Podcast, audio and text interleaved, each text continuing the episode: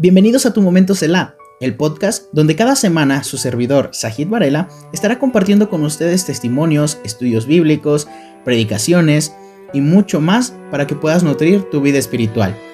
Haz una pausa en tu día y ten un momento Selah. Este ministerio es parte de la Iglesia Bautista Filadelfia de Texcoco, Estado de México.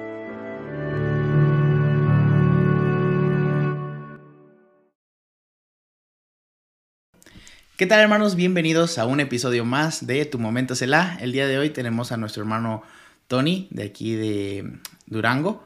Y bueno, voy a dejar que se presente un poquito. Así que, ¿qué tal hermano? ¿Cómo está? ¿Qué tal? Buenas tardes.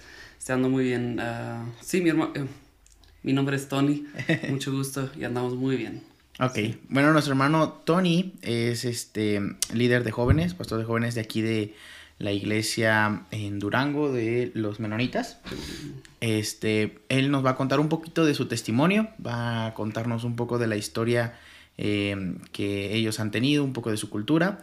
Así que, bueno, hermano, antes de conocer a, a Cristo, ¿usted qué hacía o qué se dedicaba o cómo era su vida antes de conocerlo?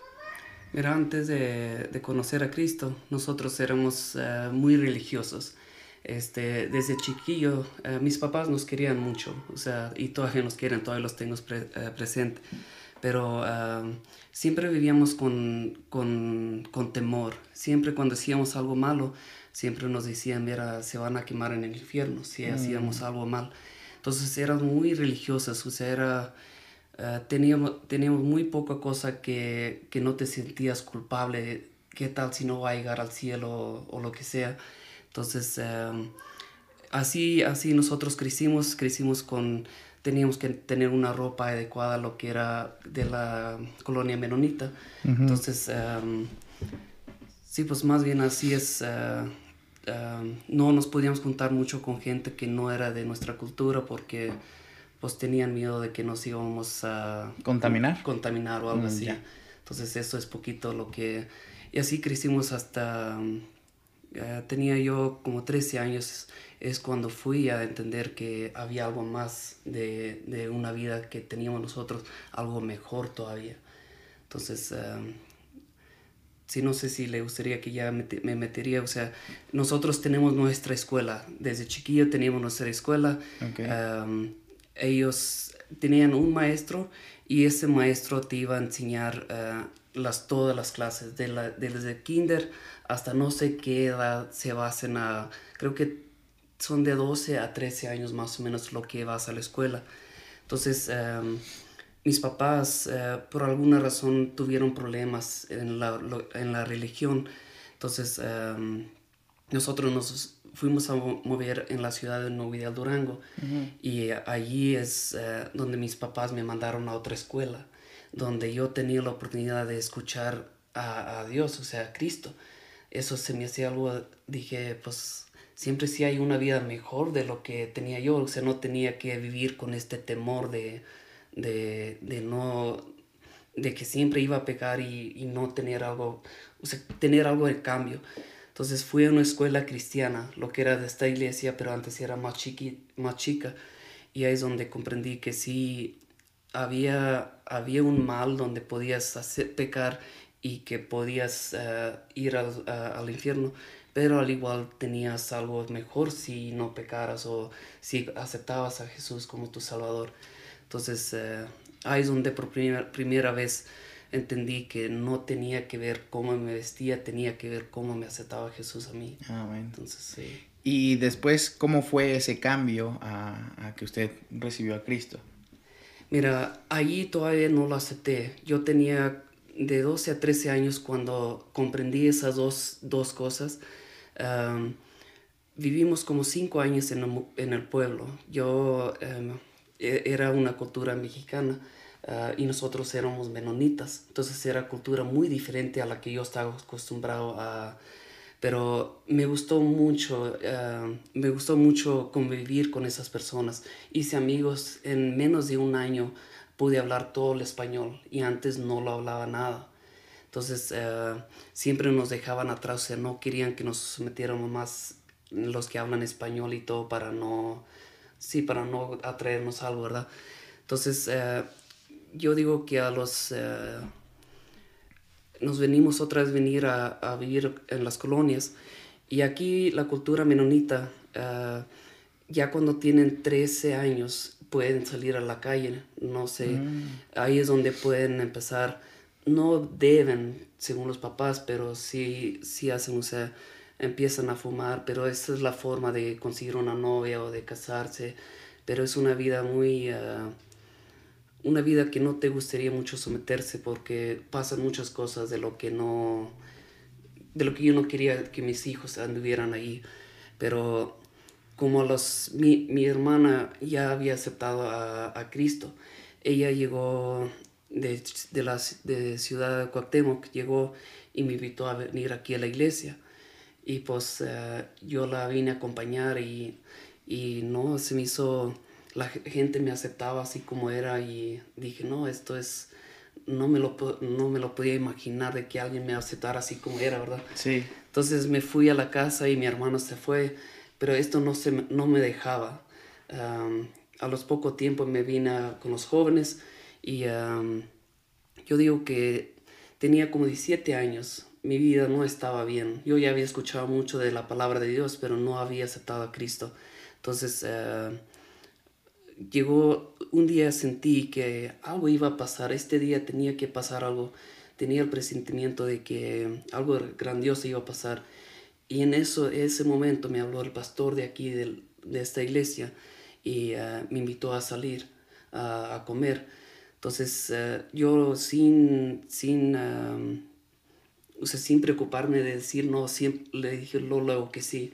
Y fuimos a salir, me compartió la palabra eh, de cómo aceptar a Cristo y ese momento es cuando lo acepté, cuando tenía 17 años.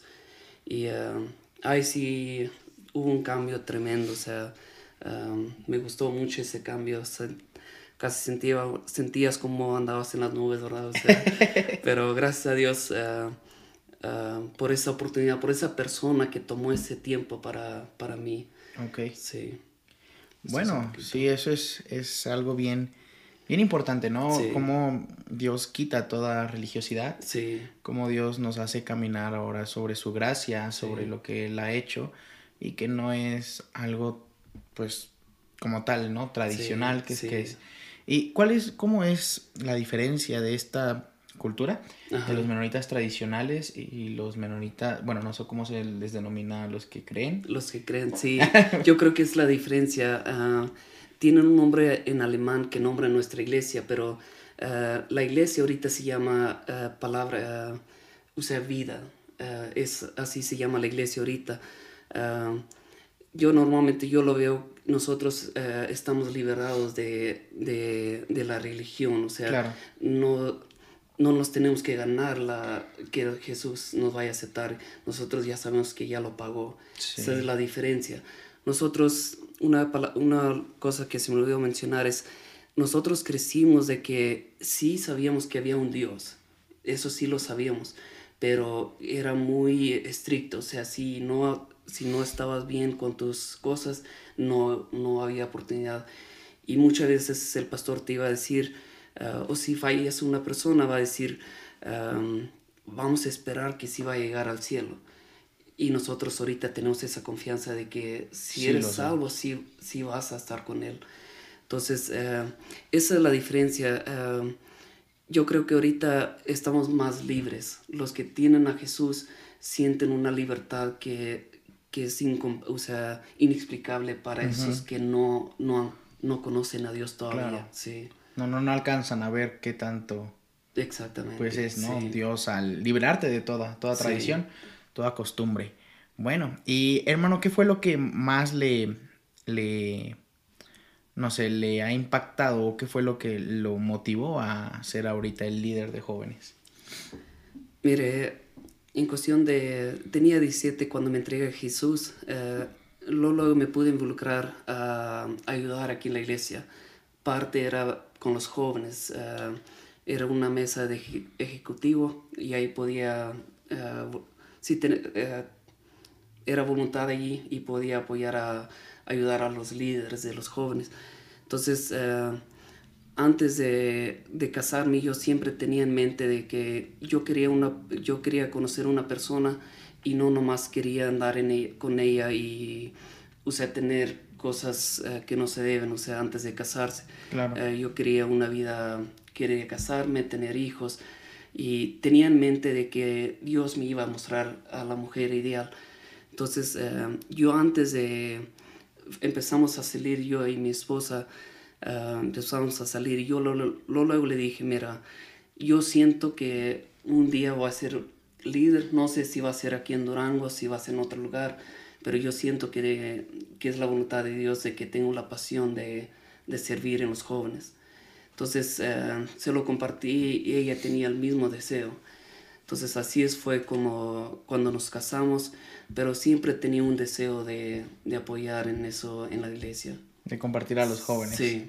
Ok, bueno, algo bien importante, ¿no? Que, que, tocó es vivir una vida consagrada. Sí. De, pues antes de, de casarse, que no haya pues el tocar a una mujer en el sentido pues no caer en pecado, ¿no? Sí, es, yo creo que es muy importante eso para no, no desacreditar a futuro un, un ministerio, sí. ¿no? Entonces, y pues poder ser de ejemplo. Creo que de esa manera es la mejor forma de predicar a los jóvenes de que sí se puede este, eh, llevar una vida consagrada para, para, con Dios.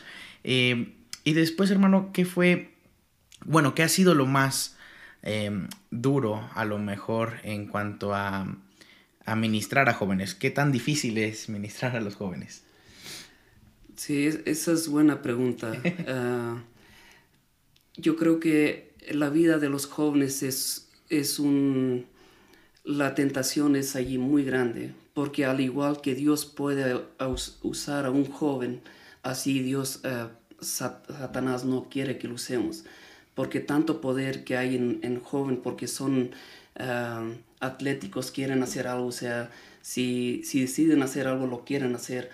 Y, y si tú puedes tener ese enfoque de, de, cómo apoyar a esos jóvenes, ellos van a cambiar una, un futuro tremendo. Claro. Y, y, si nosotros como líderes podemos enseñarles, mira, uh, esto es lo que hacen ahorita como jóvenes, un día ustedes a lo mejor van a, llevar una iglesia mucho más grande que nosotros estamos haciendo ahorita. Y ese es mi enfoque. O sea, eh, mi meta es siempre de que Dios me va a ayudar a, a, ser líderes que van a ser mucho más que, que uno. Y em, yo digo que cada joven, por la razón, yo creo que lo que me gusta mucho es porque tú puedes ser tú. Ah, son divertidos, son... Em, yo creo que en la etapa de los jóvenes es mucho más fácil de que un joven se vaya a entregar a Cristo, uh, pero es mucho más difícil de que se vayan a estar allí.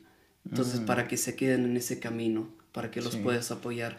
Y como Lebensjoy, o sea, como la iglesia que tenemos ahorita, nuestro gol es uh, tener algo bien claro para que ellos se puedan enfocar en eso, o sea, que esté claro lo que van a querer en su futuro.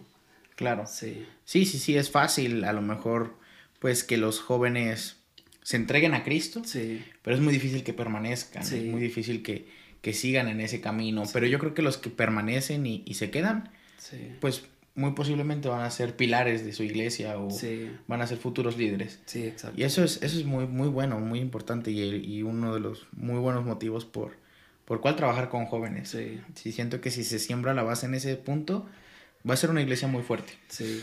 Y hermano, ¿qué, vaya, no sé, qué tanto es, ah, no sé, si lleguen a recibir a lo mejor críticas por parte de los menonitas tradicionales hacia ustedes o si hay ese rechazo entre ustedes. Bueno, vaya, de su parte hacia ustedes, obviamente. Sí.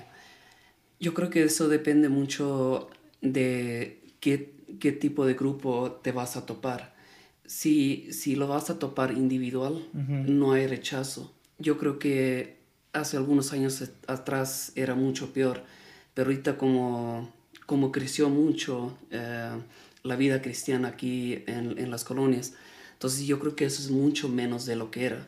Nosotros incluso como, como iglesia tenemos, eh, lo tocamos como cuatro veces al año, donde nuestro enfoque es eh, preparar cena y invitamos a jóvenes de, de, la calle, o sea, vienen ya tomados o Ah, no sé cómo están en su, pero nosotros, nuestra meta es nomás regalar la comida eh, y preparamos buena comida, eh, cena, lo que preparamos allí, y nomás vamos y platicamos con ellos.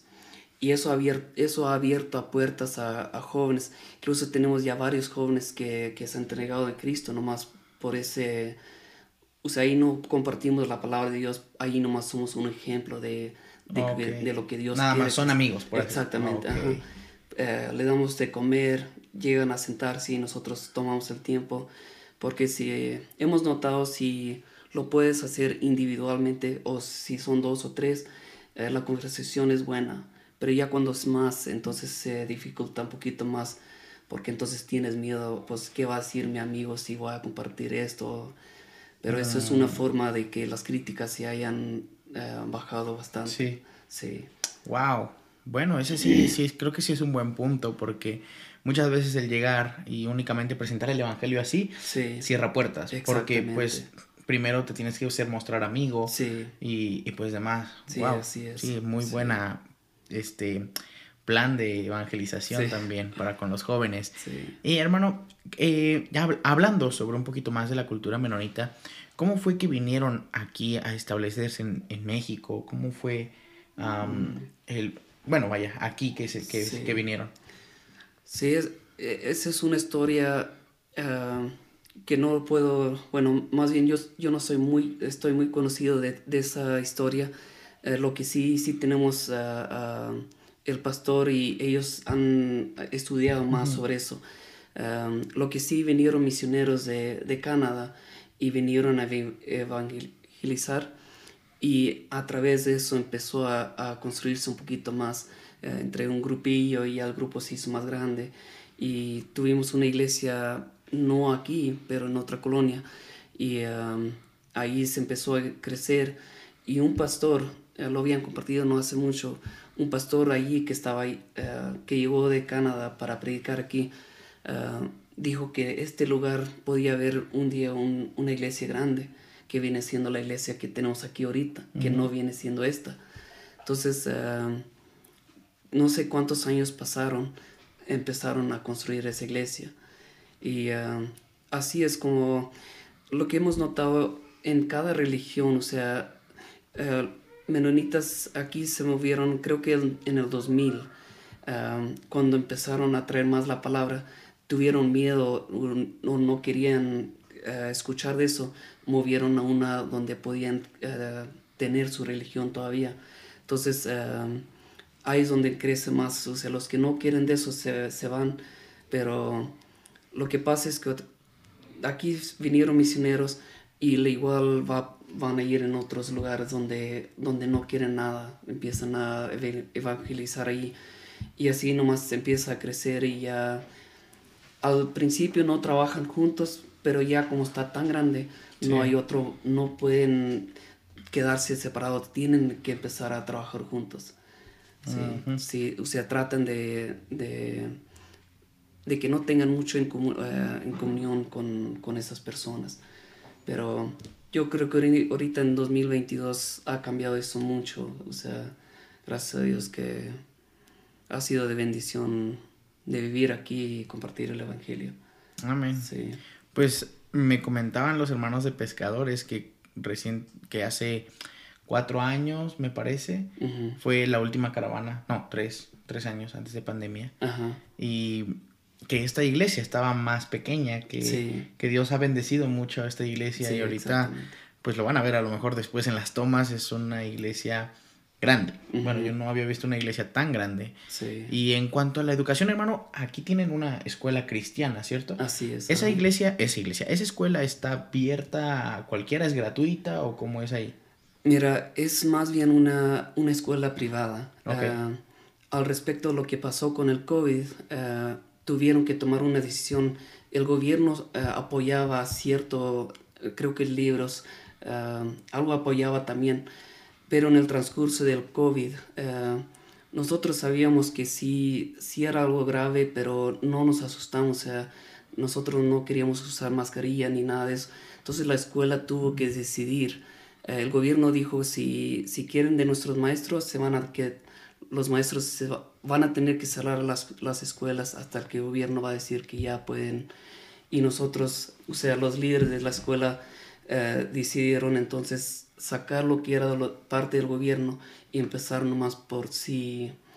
Entonces, ahorita dicen que eso fue una decisión muy buena porque ya ellos pueden tener los maestros que ellos quieren. Claro. Y cuando el gobierno los apoyaba, no mandaban muchas veces a maestros que educaban la, la forma cristiana. Mm. Entonces, eh, esa es una decisión que fue de bendición a través del COVID porque no lo hubieran, a lo mejor no lo hubieran probado si no hubiera pasado esto.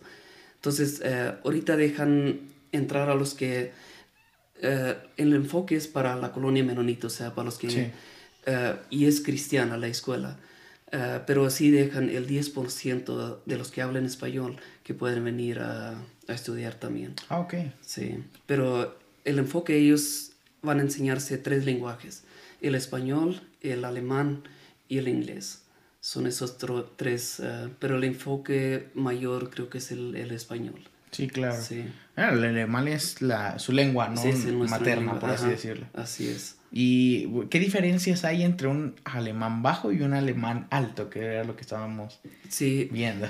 Mira, eso es otra cosa que nosotros como niños eh, en la religión, en la escuela y también lo que es en, en la iglesia, siempre predicaban el alemán alto y no lo, ni lo entendías. Hablabas el alemán bajo, pero no entendías porque según sacan mucho de la Biblia, pero no, no te dan todo el contexto, o sea, no dicen por qué te lo están...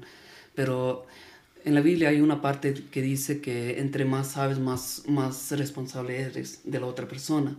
Y, y en eso basen, dicen, pues, entonces deja, eh, cambiamos el lenguaje para no entender tanto y así no, no eres tan responsable. Mm, Entonces, eh, ahorita aquí el enfoque, pues sí te van a enseñar lo que es el alemán bajo, es el que hablamos, y el alemán alto es el que enseñan ya, ya sea en Alemania y en su parte. Y aunque es, es todavía diferente, si tú escuchas a ellos y lo que aquí ya platican es muy diferente, o sea, ese lenguaje, sí. sí, es como un spanglish para nosotros, ándale, como sí, ajá. un, un inglés no puro. Sí, ándale. ajá, Ok. Sí. Bueno, sí, de hecho, este, es- creo que fue muy parecido cuando, eh, creo que fue por Martín Lutero, ¿no? Que se Ajá. tradujo la Biblia al Sí, alemán ándale, ajá. y, y fue por lo mismo de la reforma que, que sale de la Iglesia Católica, el hecho de que, pues, nosotros, en nuestro caso, era de que no entendíamos el latín, Ajá. porque, ok. pues, ah, de esa manera, entonces, pues se tradujo la Biblia ahora del latín al español, porque decían igual, ¿no? Como que entre menos sepa el pueblo, mejor. Menos, sí. Ok, y también Sí. pasó así de ese Ajá, lado de, de Alemania. Sí, sí, porque si estudiamos un poquito, eh, Martín Luther salió de lo que es de la, del catolicismo. Sí, del Entonces, eh, si tú vas a estudiar la cultura menonita, es muy parecido a la cultura católica. Sí. Nomás la diferencia es de que ellos sí creen que hay un Dios y no en la Virgen. O sea, esas son las dos diferencias, pero así tienen su padre donde tienen que ir a confesarse y todo eso. O sea, no van directamente a Dios y le piden perdón por lo que... Ok. sí. ¿Y cómo funciona una comuna menonita? ¿Tienen como, no sé, presidente? ¿Tienen como gobernantes entre la- las comunas? ¿O cómo es que funciona su Sí, círculo? ti- tienen gobernantes eh, y luego pues tienen su pastor donde vas y confiesas tu- tus pecados Oh, y ya, ya cuando los confesaste pues ya te puedes ir a, a casar. Ajá. Sí, Ok, es, pues sí, como del lado de lo católico, pero siento que es muy parecido al catolicismo de Estados Unidos, como que no tienen santos, no tienen sí, nada de eso. Ajá, Ok. sí. Bueno, hermano, este, y para terminar, ¿le gustaría compartirnos algo de referente, por ejemplo, eh, un consejo que le quiera dar a los jóvenes o a los que nos están viendo? Mm. Mira, yo como pastor de líder o líder de jóvenes, ah, esto es más para los papás. Una cosa que, que es muy importante que no, que no olvidemos nosotros como adultos es de poder entender a los jóvenes.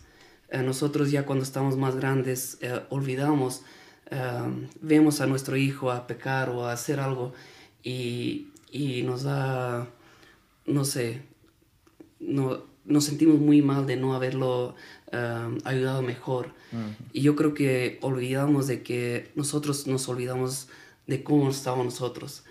Y eso, si nosotros vamos a regresar y, y ver cómo estábamos nosotros, entonces vas a poder uh, comprender mucho mejor a los jóvenes. Y para los jóvenes, uh, no sé, hay una vida por delante. Y como había dicho, que hay mucha potencia en los jóvenes. Si, si ustedes van a, van a, se van a quedar en Dios, no se van a imaginar lo que Dios va a hacer con ustedes. Eso es una, eso es un sueño para mí, o sea, ver a jóvenes que, que no van a soltar de Dios y ver qué es lo que van a hacer. y, y, es muy, es muy fácil, o sea, al igual que Dios lo quiere sostener, también Satanás los quiere sostener. Y, pero sí, los quería motivar que la diferencia que van a hacer los jóvenes, eso es inexplicable, o sea, no, no sabe uno lo que son, porque yo nomás veo mi vida y yo nunca me pude ver lidiar a jóvenes de entre 70 y 100 jóvenes. Entonces, uh, mm. al igual, cada uno se va a sorprender lo que Dios tiene preparado. Sí, sí. amén. Pues bueno, sí es cierto, es, es poner el ojo en, en los jóvenes, porque creo que eso viene incluso desde los principios de casa, mm. el cómo le enseñas a tus hijos, cómo los crías. Mm. Eh, yo he visto que aquí en, los, lo, en la cultura menonita, de hecho fuimos a una tienda mm -hmm. donde todos, creo que todos los niños, desde chicos, jóvenes, ayudan en casa. Sí. No es como que yo me deslindo de mis responsabilidades, sí. sino que incluso hay libritos donde ven que el, el, ayudar en casa es bueno sí. y fomentar todo esa, ese trabajo en familia. Sí. Y todos trabajan, ¿cierto? Sí, sí, eso es una, una cosa como líder uh, de jóvenes, uh, te vas a enterarlo luego cuando nosotros ahorita como iglesia tenemos, lo llamamos seguridad, pero son más bien gente que, que quieren estar allí por ellos. Uh, pero hay, lo puede uno ver muy bien los jóvenes que tienen con, conversaciones, o sea, que sí conviven con los papás y jóvenes que no tienen esa conexión. Son más, uh, les dificulta, dificulta más uh, obedecer o, mm. o, esas cosas. Entonces tienes mucha razón, o sea, todo viene de la casa. Um, así como los papás van a tratar a los jóvenes o jóvenes cómo van a tratar a los papás, eso depende también cómo va a estar la iglesia con ellos. Claro. Sí. Amén. Pues bueno, hermanos, este eh, gracias hermano por, por este testimonio, por este tiempo. Sí. De verdad que es algo eh, sorprendente cómo, cómo, Dios trabaja a lo largo del mundo. Sí. Cómo Dios alcanza, eh, bueno, no es un Dios que se enfoque únicamente en una lengua o que se hable por regiones, uh -huh. sino es un Dios mundial, universal, que vino a salvarnos a todos. Sí. Y cómo eh, incluso, cómo Dios hace, pues tumba la religión, ¿no? Sí, Automáticamente eh, no es tanto como una culturalización, sino es más, pues, Dios te hace libre de todo. Sí, exactamente. ¿No? Entonces, sí. pues, jóvenes igual poner ojo aquí, el poder nosotros eh, prestar atención, eh, hay consejos muy sabios y que podemos aplicar uh -huh. y creo que eh, un pastor este, que me, me dijo un consejo bien sabio, que nosotros somos responsables de, de, tumbar un ministerio que todavía ni siquiera comienza uh -huh. si no, no nos cuidamos nuestro corazón sí, antes. Exactamente. Entonces, sí. Dios puede que ya te haya dicho o que te esté poniendo en tu corazón el, el servir en un área, uh -huh. pero si no limpiamos nuestro corazón, si no tenemos a Cristo como primer lugar, pues ese ministerio que estaba puesto para ti, uh -huh. posiblemente lo vas a tirar todavía sin sí. empezar. Sí. ¿No? Y bueno, hermano, muchísimas gracias por, por estar en este tiempo. De verdad que ha sido de bendición que nos haya compartido eh, sí. un poquito de esta cultura. Y muchísimas gracias, pero no, esperemos vernos pronto uh -huh. y poder este, convivir un poco más con sí. ustedes. Sí, fue un placer. bueno, sí. gracias. Este, y bueno, hagan una pausa en su vida y que tengan un momento celular, hermanos. Mm. Va. Yo te rindo mi vida entera para siempre a ti, Señor.